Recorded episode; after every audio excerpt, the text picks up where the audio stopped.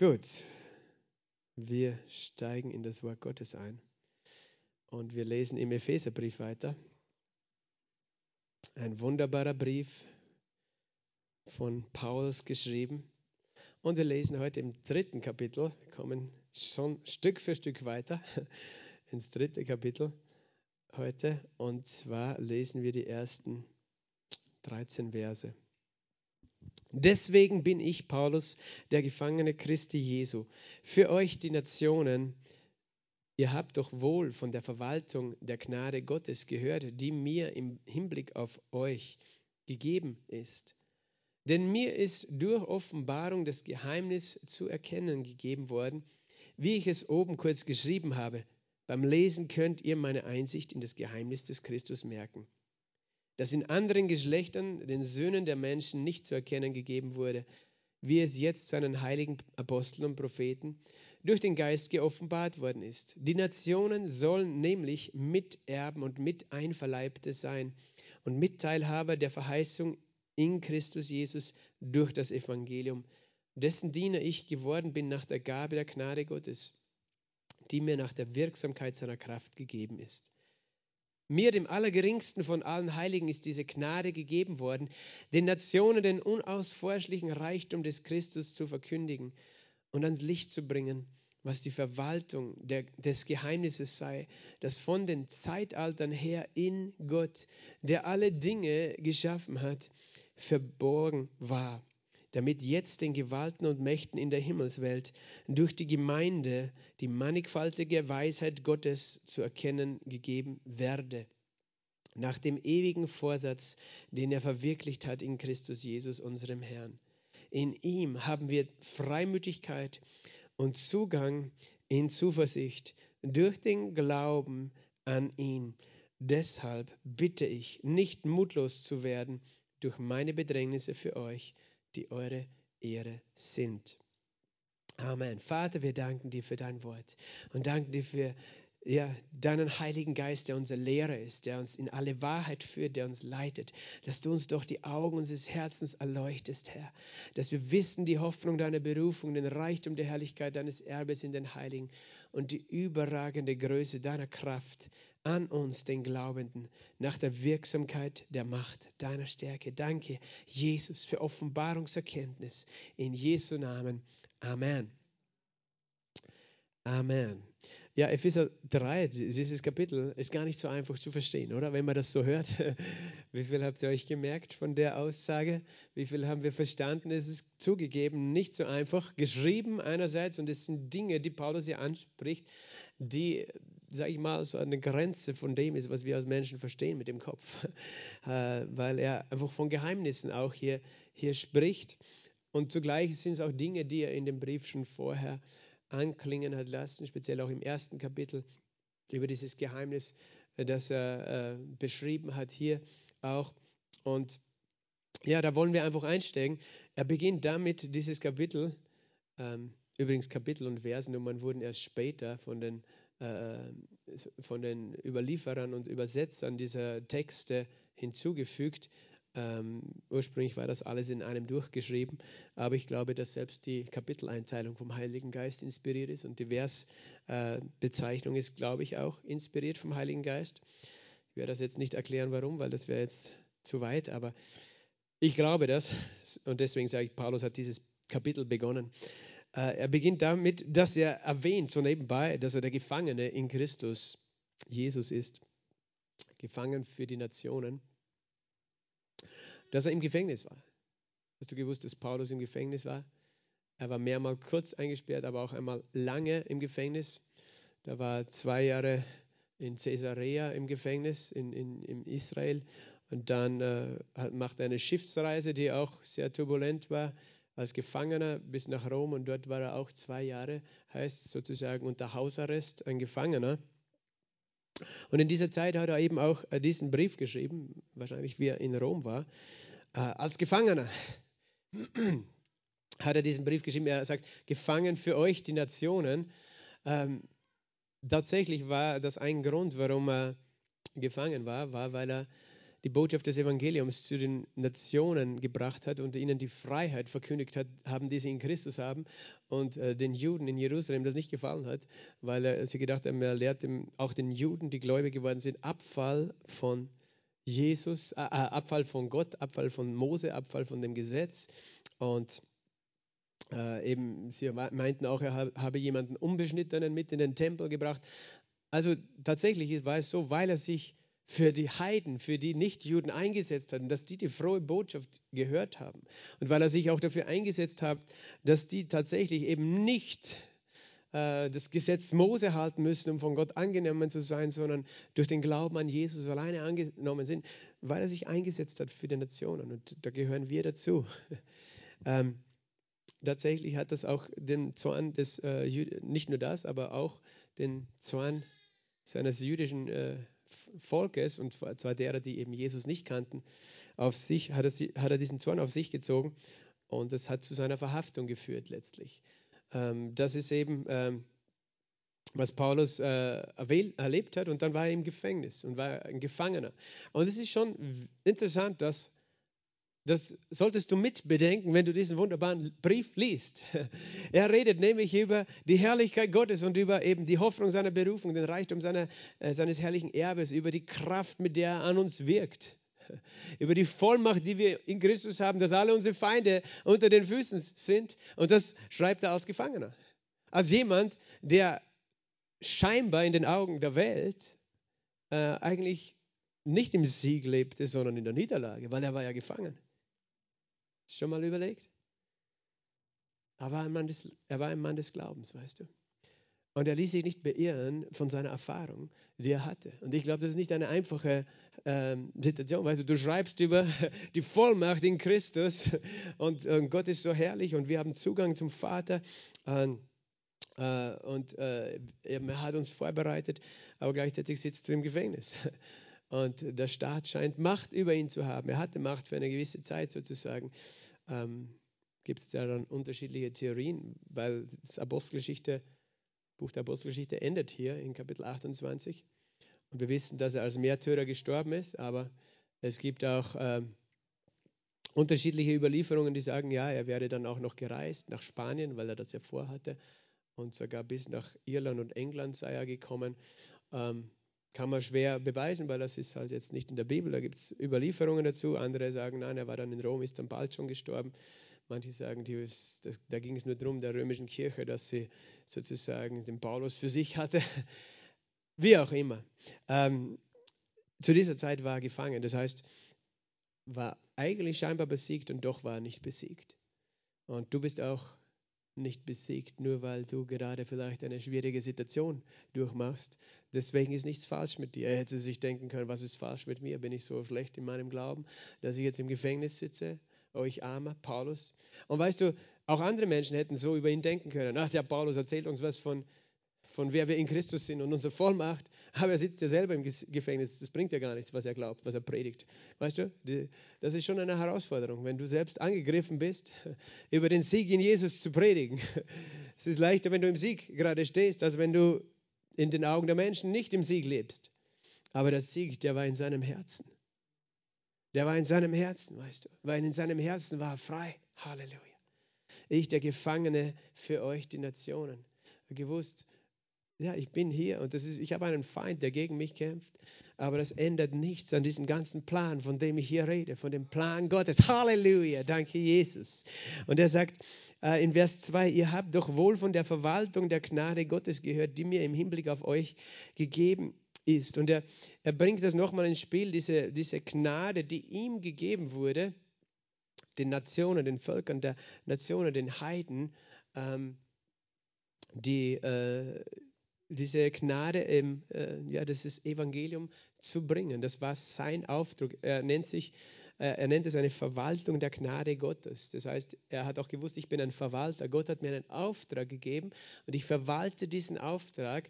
Äh, wenn du einen Auftrag hast, dann kannst du ihn verwalten oder du lässt ihn einfach liegen, ignorierst ihn.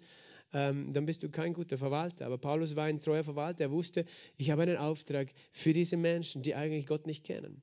Und er redet eben von den Nationen zu den Nationen auch. Die in Ephesus gehörte er zu Kleinasien, war grundsätzlich ein, ein heidnisches Gebiet. Ähm, was, was kennzeichnet die Nationen oder die Heiden? Und wenn du biblisch äh, denkst, dann musst du einfach verstehen, was versteht ein Jude auch unter den Nationen. Äh, da gehst du zurück in der Bibel zuerst zu Noah, der nach der Sintflut mit seinen drei Söhnen und deren Töchtern und seiner Frau aus der Arche gestiegen ist, Sem, Ham und Japhet. Und von diesen drei Söhnen, weiterhin haben sich dann äh, äh, die, die Völker verzweigt und die, die haben eben Söhne bekommen und äh, jeder war dann sozusagen ein Stammesvater. Und da gibt es in Genesis 10, kannst du die ganze Geschlechtserfolge nachlesen.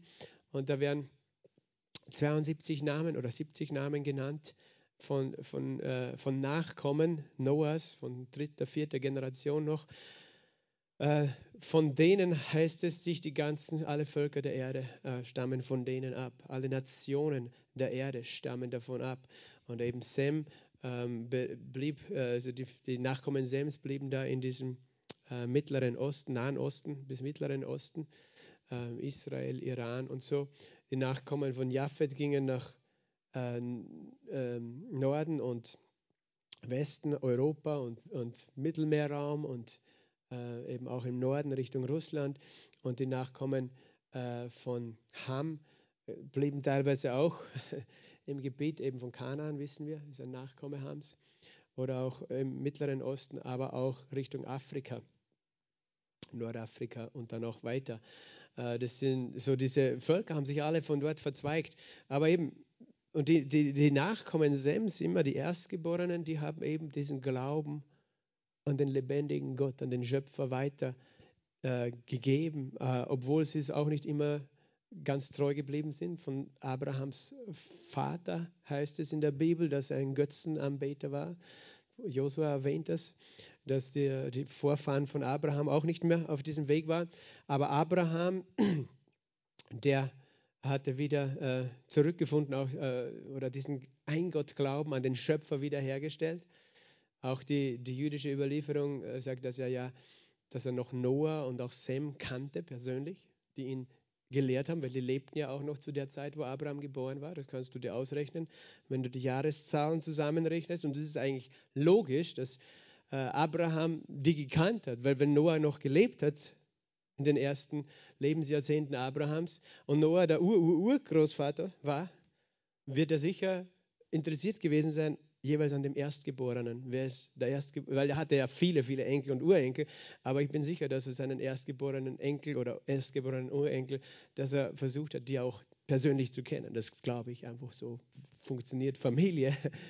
Ähm, und, und so ist es rein menschlich auch nachvollziehbar, dass die sich gekannt haben und Noah und auch Sem äh, und so weiter, dass das äh, Menschen waren, die eben diesen Glauben hatten, weil sie auch eine mächtige Gotteserfahrung hatten durch diese Arche Noah und das auch weitergegeben haben an Abraham. Und eben von Abraham stammen, äh, stammt das Volk des Bundes ab.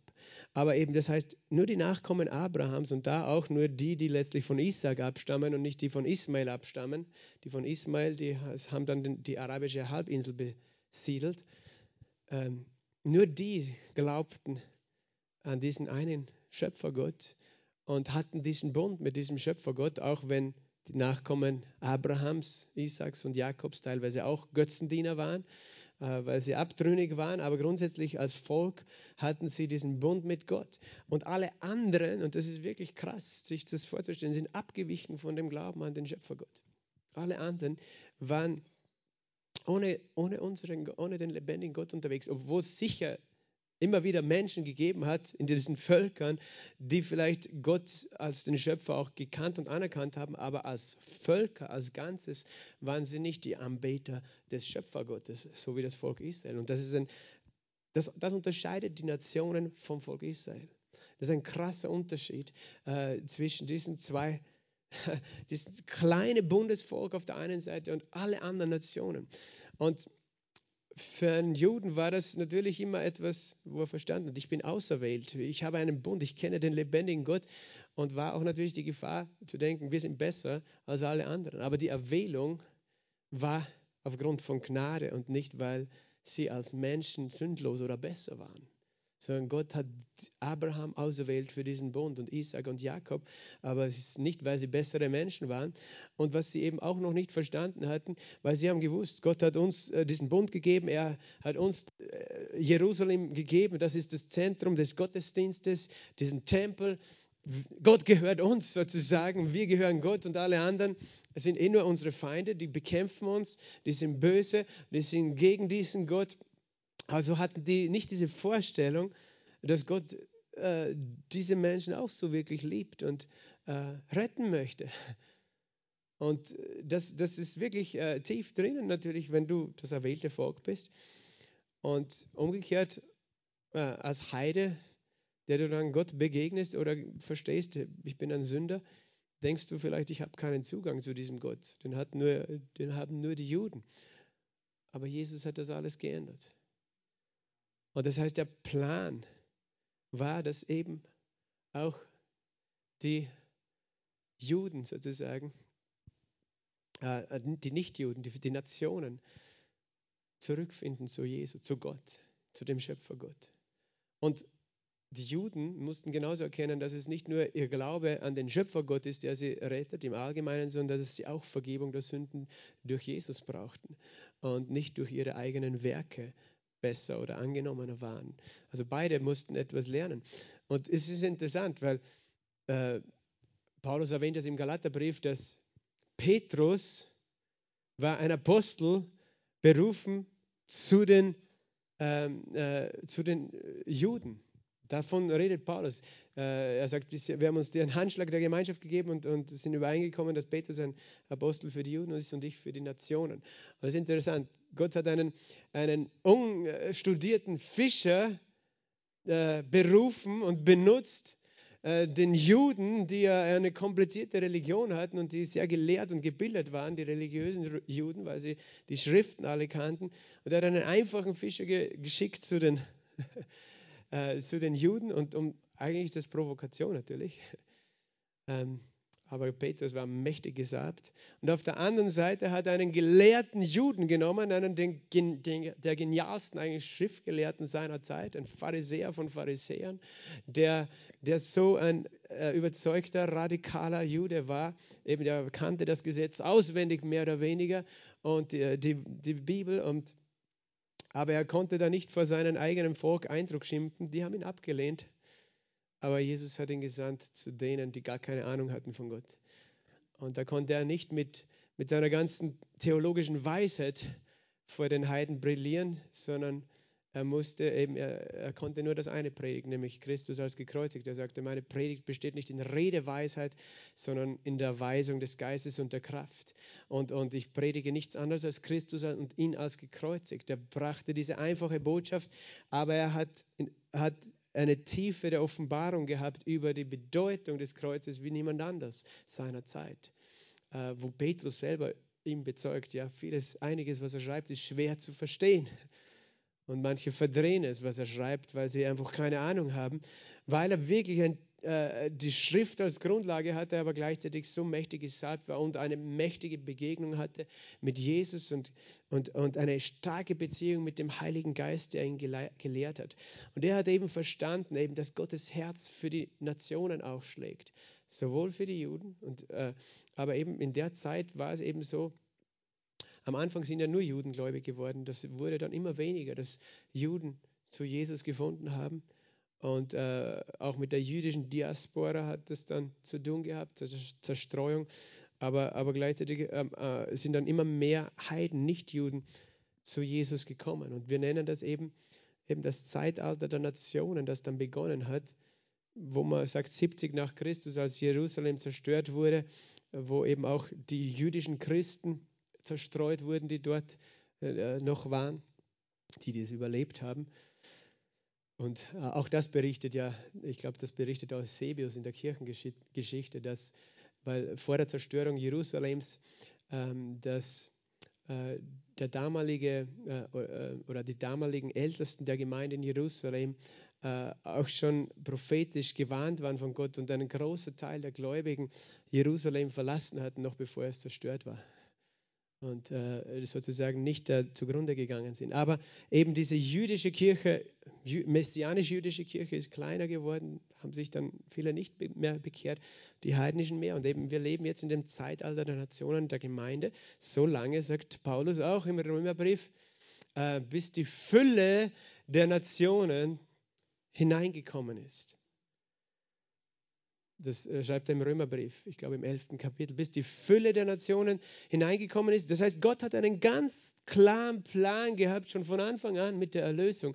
Die Erlösung ist nicht nur die Erlösung von Einzelpersonen, sondern hat ganze Völker, ganze Nationen im Hinterkopf gehabt sie zu erlösen. Dass nicht nur der Stamm sozusagen oder die, äh, das Volk der Juden erlöst wird, sondern dass aus allen Völkern, allen Nationen, allen Stämmen, Sprachen Menschen zu ihm zurückfinden. Und das haben eben viele Judenchristen am Anfang noch nicht auf dem Schirm gehabt. Darum haben sie zuerst nur zu den Juden gepredigt, aber nicht zu den Heiden. Aber Paulus hat das verstanden, dass Gott die ganzen Nationen erreichen möchte. Und das ist das, wie, die, wie Paulus und auch äh, Johannes und so die Endzeit erklären, dass wenn die Fülle der Nationen hinzugekommen ist, dann wendet er sich noch einmal seinem Volk Israel zu, äh, das auch in der letzten Zeit, bevor Jesus als König wiederkommt, aus dem Volk Israel, aus dem Volk der Juden, ganz viele gläubig werden. Das heißt, dass wenn das Zeitalter der Nationen, das auch das Gemeindezeitalter genannt wird, zu Ende geht, dass es nochmal eine kurze Zeit gibt, wo Gott äh, ganz viele aus den Juden retten wird. Und es ist interessant, dass in den letzten äh, 50, 70 Jahren die jüdische Gemeinde wieder gewachsen ist, die fast gar nicht mehr existent waren. Jüdische Gemeinde meine ich Juden, die an Jesus Christus glauben, man nennt das messianische Juden, Juden, die Jesus als Messias anerkennen, die ist gewachsen. Die, das waren Jahrhunderte, wo, wo, wo sich mehr oder weniger kein Jude bekehrt hat. Manche wurden zwangsbekehrt, sei es unter dem Islam oder auch unter der katholischen Kirche, damit sie dort ein besseres Leben haben konnten. Aber das war oft eine politische Sache und nicht eine Herzenssache. Aber in den letzten 50, 70 Jahren sind viele Juden gläubig geworden. Ich kenne auch persönlich welche. Amen.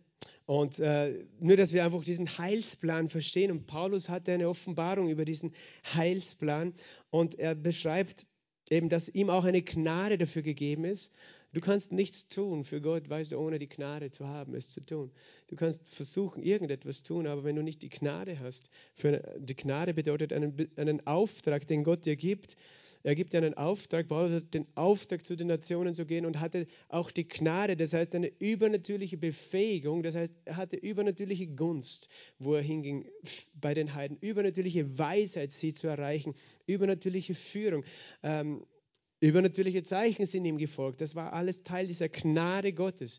Und das war ein, eine Gnade, die hat nicht Paul, äh, Paulus sozusagen irgendwie verdient, sondern Gott hat sie ihm gegeben für den Auftrag. Du hast auch einen Auftrag. Und wenn du verstehst, was ist der Auftrag, was ist die, dann weißt du auch, da habe ich die Gnade. Dann mach das, wo du die Gnade hast, das ist dein Auftrag. Aber wo du nicht die Gnade hast, das ist, kann frustrierend sein, wenn du äh, versuchst, etwas zu tun, was nicht dein Auftrag ist, wo die Gnade nicht da ist. Und Gott wird dich wieder zurückbringen an den Ort, wo du in seiner Gnade dienst. Und dann sagt in Vers 3, mir ist durch äh, Offenbarung das Geheimnis zu erkennen gegeben worden und er nennt es ein Geheimnis, wie ich es oben schon geschrieben habe. Und er redet davon, dass er weiter oben in der Rolle, weißt du, es war eine Schriftrolle, weiter oben hat er geschrieben schon über das Geheimnis vor Grundlegung der Welt, dass Gott alles zusammenzufassen möchte in Christus.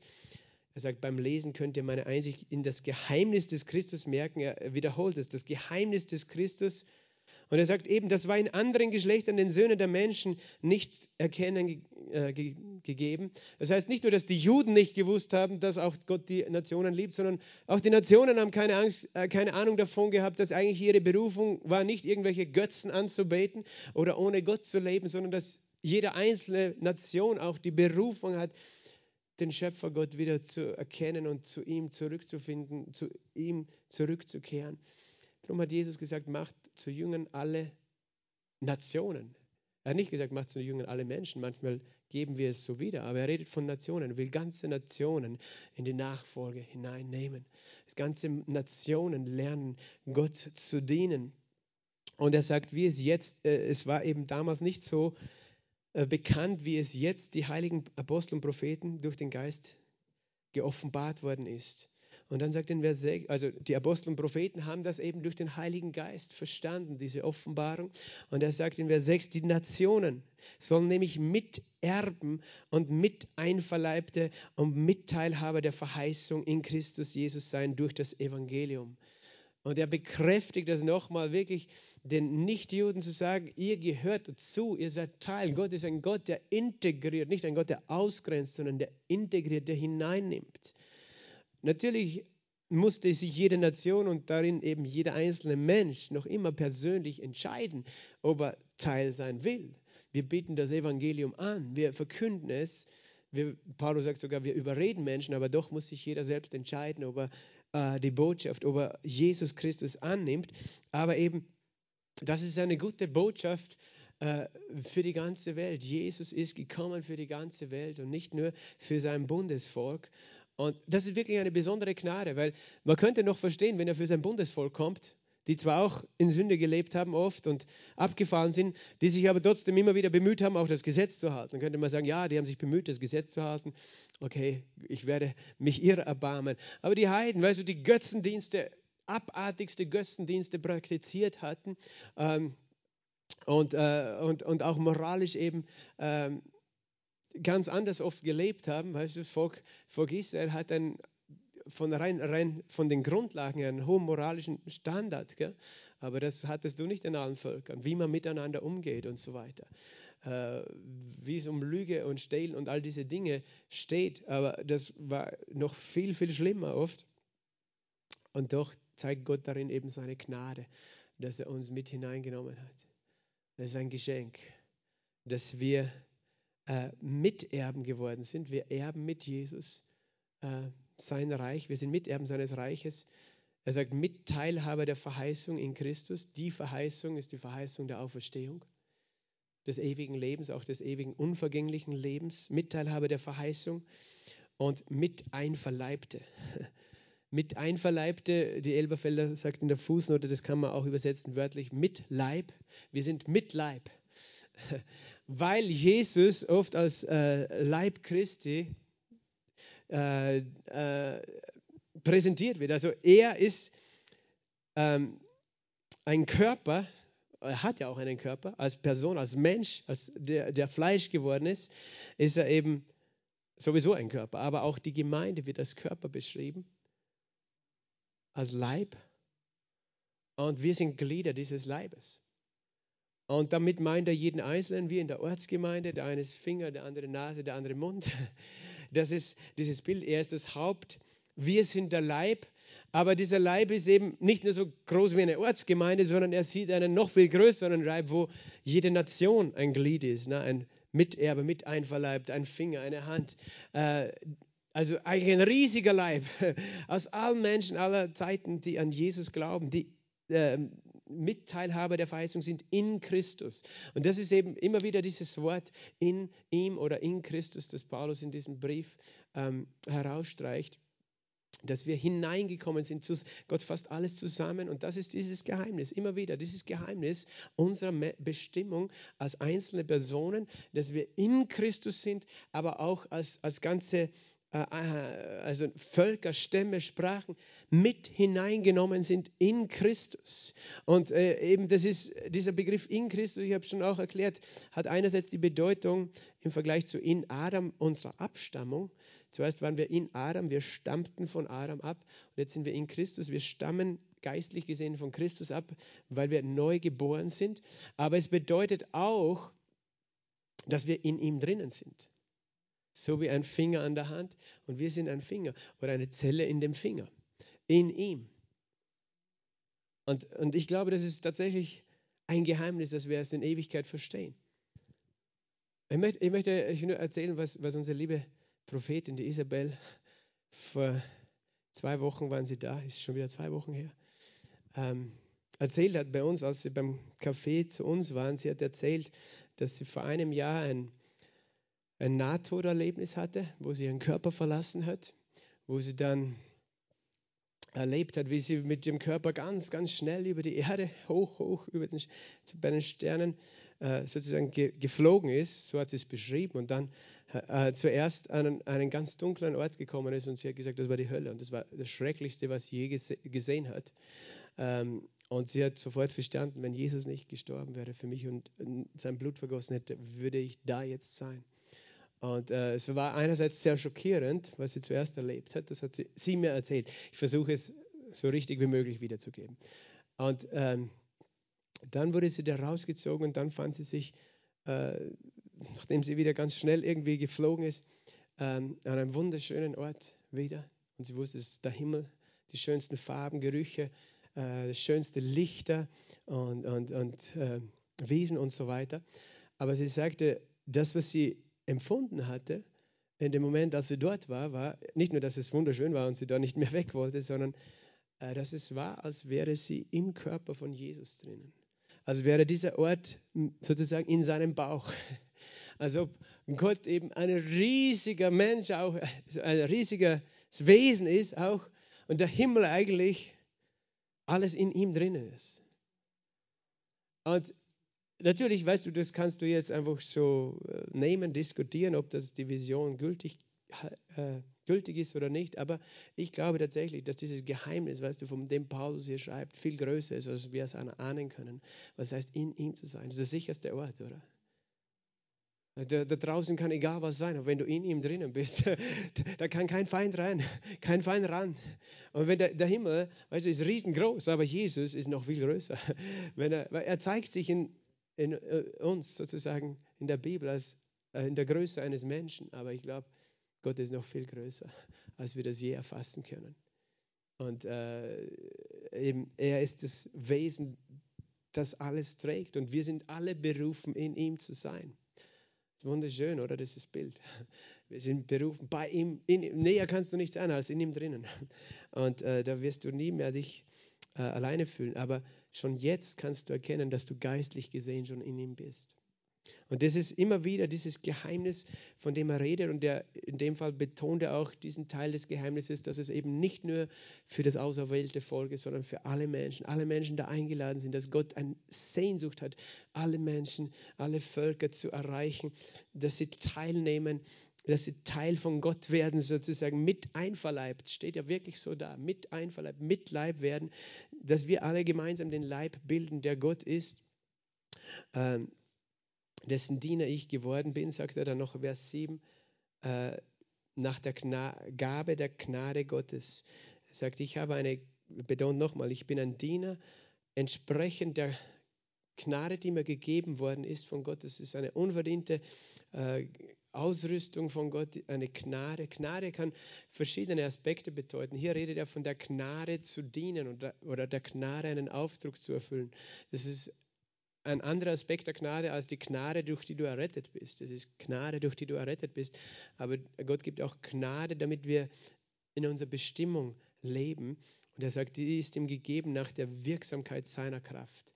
Also er hat die Kraft für das, was dein Auftrag ist. Was auch immer dein Auftrag ist, er gibt dir die Kraft. Und dann sagt er noch, mir, dem Allergeringsten von allen Heiligen, er demütigt sich hier und sagt, ich bin der Allergeringste und er, er meint damit, weil ich derjenige war, der eigentlich die Gemeinde verfolgt hat, der genau dieses wunderbare Geheimnis bekämpft hat. Und es war wirklich wie ein, ja, es war einfach eine schmerzende Narbe, die er sein Leben lang mitgetragen hat. Diese Erinnerung daran, dass er eigentlich gegen Jesus gekämpft hatte. Ähm, und deswegen erwähnt er das auch immer wieder so. Und ich denke, Jesus hatte ihm schon vergeben. Und doch war es etwas, das ihm bewusst war. Ne? ich habe diese Gemeinde bekämpft. Die Gemeinde ist nämlich dieser Leib. Wir, die Gemeinde ist, ist dieser Leib und sie zu bekämpfen bedeutet Jesus zu bekämpfen. Und das ist einerseits die weltweite Gemeinde zu bekämpfen, aber auch eine Ortsgemeinde zu bekämpfen. Weißt du, es ist nicht gut, wenn wir gegen Gemeinden kämpfen. Egal welche Gemeinde es ist, egal welchen Vornamen sie hat, jede, oder Nachnamen, jede Familie hat einen Nachnamen. Äh, es gibt unterschiedliche Denominationen und für mich sind das einfach unterschiedliche Familiennamen der einen Kirche Jesu, wo wir alle eine Familie wieder bilden und das ist für Gott kein Problem, dass wir unterschiedliche Familiennamen und Arten haben, aber wir wollen nie gegeneinander kämpfen, weil, weil Gott nimmt das, tut das weh, weil wir kämpfen gegen seinen Leib, gegen ihn wenn wir gegen wenn wir gegen Gemeinde schlecht reden, sagen, die Gemeinde ist böse und die Gemeinde ist schlecht und die Gemeinde ist falsch. Und verstehe mich äh, nicht falsch, weißt du, Gemeinde ist die Einheit der wiedergeborenen Gläubigen. Gemeinde ist niemals äh, einfach eine, ähm, eine, menschliche Institution, äh, wo ähm, tatsächlich auch Dinge falsch laufen. Und äh, das, der, im menschlichen Teil, ja, da gibt es auch Dinge, die falsch laufen, die man auch benennen darf. Aber es ändert nichts darum, dass wir nicht gegen Gemeinde kämpfen. Das heißt, gegen unsere Geschwister kämpfen. Versteht ihr den Unterschied? Paulus selbst hat ja auch Korrektur gebracht in seinen Briefen. Er hat nicht so getan, als ob alle Gemeinden, dass überall alles passt. Aber trotzdem hat er die Gemeinde geliebt. Ähm, obwohl er Dinge auch korrigieren musste. Aber er redet davon, dass mir eben ist die, den, äh, dieses Gnade gegeben worden, sagt wieder, es ist eine Gnade, die gegeben ist den Nationen, also den heidnischen Völkern, diesen unausforschlichen Reichtum des Christus zu verkündigen und es ans Licht zu bringen, was die Verwaltung des Geheimnisses ist. Es ist eine Gnade, die ihm gegeben ist, den Nationen das zu bringen. Und natürlich er als Prophet und Lehrer der, und Apostel, der das äh, durch Offenbarung verstanden hat, redet von dieser Gnade. Aber es drückt für mich auch aus, dass, es, dass er verstand, dass es ein Vorrecht für mich, diese wunderbare Wahrheit anderen Menschen zu bringen. Und es ist auch ein Vorrecht für uns. Manchmal denken wir, es ist eine Last, dass wir einen Auftrag haben, Menschen von Jesus zu erzählen. Eigentlich ist es ein Vorrecht, ein Geschenk, äh, für das du auch eine Gnade hast. Es ist ein Vorrecht, dass wir schon Teil von diesem Leib geworden sind und dass wir diese wunderbare, so hohe Berufung anderen Menschen erzählen dürfen und sagen, weißt du was, es gibt viel mehr, als für, für was du jetzt gerade lebst. Es gibt eine Ewigkeit. Äh, in Christus, die so geheimnisvoll und wunderbar ist und so schön. Und ich darf dir davon erzählen, weißt du, ich, äh, du, du darfst Teil davon werden. Es ist nicht eine Last, sondern ein Vorrecht. Äh, zu verkündigen, den unausforschlichen Reichtum des Christus und ans Licht zu bringen, weil diese Menschen oft in Dunkelheit leben. Dunkelheit redet in dem Fall auch von, sie haben nicht die Wahrheit, sie haben nicht die Schrift und sie, in Dunkelheit redet auch von den Lügen, in denen sie geblendet sind, die sie in der äh, Lüge gefangen halten. Und wir dürfen das Licht des Evangeliums bringen. Und, und äh, was der Plan, des die Verwaltung des Geheimnisses ist, das von Zeitaltern her in allen in, in Gott, der alle Dinge geschaffen hat, verborgen war. Also dieses Geheimnis, dass Gott einen Plan hatte, durch das Erlösungswerk von Jesus, alle Menschen zurück zu sich zu bringen, in sich hineinzunehmen, um äh, einen wunderbaren Leib zu bilden, eine Gemeinde zu bilden. Das war, bilden, das war verborgen von den Zeitaltern her, aber jetzt eben das ist der Plan dieses Geheimnisses. Gott hat einen Plan, den er entrollt, enthüllt. Und das gefällt mir in Vers 10. Damit jetzt den Gewalten und Mächten in der Himmelswelt durch die Gemeinde die mannigfaltige Weisheit Gottes zu erkennen gegeben wird dass jetzt, in dieser Zeit, seit eben Jesus auferstanden ist, wird durch die Gemeinde, durch diese äh, sichtbare Gruppe von Menschen hier auf der Erde, wird, und auch durch die unsichtbare von denen, die schon heimgegangen sind, wird den Gewalten und Mächten, und er redet von den bösen Mächten, die sich dieser Welt, äh, ja, die diese Welt beherrschen wollen, diese Welt unterdrücken wollen, die Menschen in Lüge gefangen halten wollen, die glauben, sie können alles tun mit der wunderbaren Schöpfung, die Gott gebildet haben, die glauben, sie können ohne Gott da eine zerstörerische Systeme von Unterdrückung und Regierungen bauen. Das war ja auch zur Zeit damals des Römischen Reiches, das sehr unterdrückend war. Aber er sagt, durch die Gemeinde wird die Weisheit Gottes bekannt gemacht. Und die Gemeinde ist in den Augen der Welt und in den Augen des Feindes. Äh, er will so tun, als ob wir schwach sind, weil wir sind ja nur alles Menschen, die eigentlich total versagt haben in ihrem Leben. Wir waren Sünder, wir waren verloren, wir waren äh, psychisch fertig, körperlich fertig, wir waren nicht erfolgreich, aber dann haben wir Jesus gefunden. Gott hat eine Gemeinde gebildet mit Menschen, die eigentlich alle ja, gewusst haben, wir brauchen Jesus, sonst sind wir verloren, Versager. Also die Versager, so wie Paulus auch sagt, die, die in der Welt nichts gelten, das sind jetzt die Gemeinde. Und diese, diese Menschen, die eigentlich so schwach ausgesehen haben, aber die Gott verändert hat durch sein Evangelium, durch seinen Geist, durch diese Gruppe von Menschen wird seine Herrlichkeit offenbar und wird, wird die Macht der Finsternis erzittern. Halleluja. Weil Gott benutzt nicht sozusagen die, die mächtig sind im Äußeren oder die stark oder klug sind, sondern er benutzt Menschen, die an seine Gnade glauben, die seine Gnade empfangen, seinen Geist empfangen und durch die er sich verherrlicht. Und heute sind wir diese Gemeinde, so wie damals auch schon. Die Gemeinde ist das, die, die Bibel, Paulus sagt auch Grundfeste und Säule der Wahrheit in dieser Welt. Ohne die Gemeinde, weißt du, gibt es kein Licht mehr in der Welt. Die Gemeinde ist das Licht für die Welt heute. Wir sind dieses Licht wie ein Leuchtturm in der Finsternis. Und wenn, äh, wenn auch der Feind glaubt, er kann sich ausbreiten und so, dann sollen wir wissen, nein, die Gemeinde wird noch, äh, Gott wird die Gemeinde verherrlichen und herrlich machen und sichtbar machen, sodass ähm, der Feind erzittert vor ihr. Durch die Gemeinde wird die Weisheit Gottes die, Weise, der, die Welt, die gedacht hat, eben damit auch die Mächte der Finsternis, die gedacht haben, jetzt haben sie Jesus ans Kreuz gebracht, ähm, jetzt haben sie den Sohn Gottes besiegt, den Thronerben dieser Welt haben sie äh, besiegt, aber sie haben nicht verstanden, dass es die Liebe war, die stärker war als der Tod und die Liebe, die Auferstehung gebracht hat und das ist die Kraft der Liebe, die die Gemeinde zusammenhält und ich glaube wirklich, dass die Liebe unsere Kraft ist die Liebe, weißt du, die wir untereinander haben, auch als Gemeinde, ist diese Kraft, äh, die auch die Welt nicht versteht, aber die unsere Kraft ist, die unser Schutz ist. Die Gemeinde, die Liebe, die von Jesus selber kommt, der uns alle verbindet. Äh, und eben durch uns wird diese äh, diesen Mächten in der Himmelswelt. Wir haben eine Auswirkung nicht nur im Sichtbaren für die Menschen, die uns draußen sehen, sondern für die unsichtbare Welt. Die hat Angst vor der Gemeinde.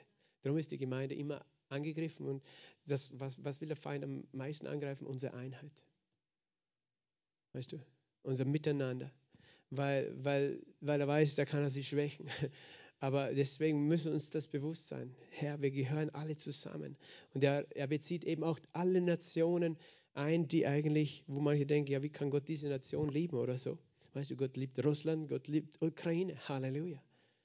Er will alle Nationen mit hineinnehmen in seinen Leib. Und er will nicht, dass wir Menschen sind, die mit natürlichen Augen Urteile äh, treffen dann, sondern wir, wir, wir wollen verstehen, das Herz Gottes, der Menschen lebt, nach dem ewigen Vorsatz, den er verwirklicht hat in Christus Jesus, unseren Herrn. Er sagt eben, es war Gottes Vorsatz von Anfang an. Er konnte ihn dann nur durch Jesus verwirklichen. In ihm, in Christus. Durch Jesus haben wir Freimütigkeit und Zugang in Zuversicht durch den Glauben an ihn. Und er, er erinnert wieder an das, was er eigentlich schon in Kapitel 2 gesagt hat, dass wir Zugang haben. Auch wir, die Nationen, haben Zugang, freimütig vor Gott zu stehen, nicht uns minderwertig zu fühlen als Bürger zweiter Klasse im Himmel, weil wir vorher als Heiden gelebt haben oder als Sünder, sondern wir haben genauso Freimütigkeit und Zugang, weil wir an ihn glauben. Und dann sagt er nochmal, deshalb bitte ich nicht mutlos zu werden. Durch meine Bedrängnisse für euch, die eure Ehre sind. Und er sagt, deswegen seid nicht entmutigt. Wegen eben dem, was ich gerade erlebe. Weil eben das, was er hier beschrieben hat, ist ja so ein gewaltiges Bild. Die Gemeinde, die so herrlich ist und durch die die Mächte der Finsternis ja, besiegt sind sozusagen. Und er sitzt aber im Gefängnis und ist bedrängt. Und die könnten dann denken, ja, hat das wirklich äh, Hand und Fuß, was Paulus sagt? Er redet da von der herrlichen Gemeinde, die so siegreich ist, aber schau dir an, die Christen sind verfolgt da, sind verfolgt da. Paulus, du bist im Gefängnis. Wir sehen das ja nicht. Aber er sagt, seid nicht mutlos, auch wenn, wenn ihr gerade Bedrängnisse durchmacht, die, die euch vor Augen führen, als ob das Gegenteil der Fall ist. Als ob die Welt das Ober, die Oberhand hat über, äh, über die Gemeinde und, und die Sünde und das Böse und äh, die Mächte der Finsternis. Er sagt, seid nicht mutlos, weil das ist der Plan Gottes. Und der Plan Gottes kommt zustande, ob wir es gleich sehen oder nicht, aber er kommt zustande. Und er wird, äh, er wird sichtbar werden. Halleluja, dieser herrliche, wunderschöne Plan Gottes, Menschen hineinzunehmen. Und eben in Offenbarung, Buch der Offenbarung, wenn du das liest, da siehst du dann vor dem Thron stand eine Menge von allen Völkern, Sprachen, Stämmen und Nationen. Halleluja. Und du wirst dabei stehen. Halleluja. Und du wirst dabei stehen. Aber wir haben auch das Vorrecht, Menschen mit einzuladen. Das Vorrecht, nicht, nicht den Zwang, sondern das Vorrecht, zu sagen, ich gehöre schon dazu, gehörst auch dazu. Weißt du schon, was der Plan Gottes war von Anfang an mit dir? Dass du dazugehörst. Nicht, dass du draußen bist, sondern dass du dazugehörst. Lass dich abwaschen vom Blut Jesu. Lass dir ein neues Herz schenken. Halleluja. Vater, wir danken dir für den Heiligen Geist und wir danken dir für diese, dieses Geheimnis, wo wir heute nur an der Oberfläche gekratzt haben von diesem wunderbaren Geheimnis. Und doch wissen wir in unserem Herzen, oh, dass es wunderbar und herrlich ist, was du für die Menschen bereitet hast. Und das alles nur durch dieses wunderbare Erlösungswerk Jesu Christi. Vater, wir danken dir für die Gnade, dass wir Mitteilhaber geworden sind. Und wir wollen es immer wertschätzen und ehren und hochachten, Herr. Herr, was für eine Gnade. Und Vater, wir danken dir für den Leib Christi, für die Gemeinde, die Gemeinde, diese eine Gemeinde von allen Menschen im Himmel und auf der Erde, die in Christus sind. Oh, für das wunderbare Gebilde, dieser Leib Jesu Christi. Herr, aber wir danken dir aber auch, Herr, für den Leib hier vor Ort, der hier sich versammelt, sei es in diesem Gebäude oder in anderen Kirchen, in Klagenfurt, in Kärnten. Vater, wir danken dir, Herr, dass wir hier, schon hier auf dieser Erde, deine Herrlichkeit ausdrücken dürfen, als der Leib Christi. Vater, lass uns die Augen wirklich geöffnet haben für, wie schön ist die Gemeinde Jesu und uns nicht, lass uns nicht Christen sein, die auch nur ihr eigenes sehen und sich denken, wir sind die einzigen Auserwählten, Herr, sondern lass uns erkennen, dass deine ganze Gemeinde auserwählt, all die Nationen sind auserwählt, Herr, und dass wir, dass wir, Herr, ja, Menschen sind, Herr, die nicht die Gemeinde verfolgen, sondern die die Gemeinde lieben, Herr, segnen für sie, beten, Vater, und, und, und beten, dass deine Herrlichkeit durch die Gemeinde offenbar wird. Vater, wir danken dir für das Gospelhaus, für unsere Brüder und Schwestern, füreinander. Lass uns füreinander beten zum Abschluss. Leg jemanden neben dir die, die Hand auf die Schulter. Vater, wir danken dir für jede Familie, die hier vertreten ist, nicht nur in diesem Raum, sondern die sich hier Sonntag für Sonntag versammelt, für jedes, für jeden Einzelnen, für jede Familie, die hier vertreten ist. Vater. Wir danken dir, wir wollen einander sehen als Miteinverleibte, als Miterben, Herr. Niemand soll draußen bleiben, sondern wir sind alle eingeladen, Herr, durch das Blut Jesu, Vater. Herr, ich bete, dass du das Band der Liebe festigst und stärkst in unserer Mitte, Herr.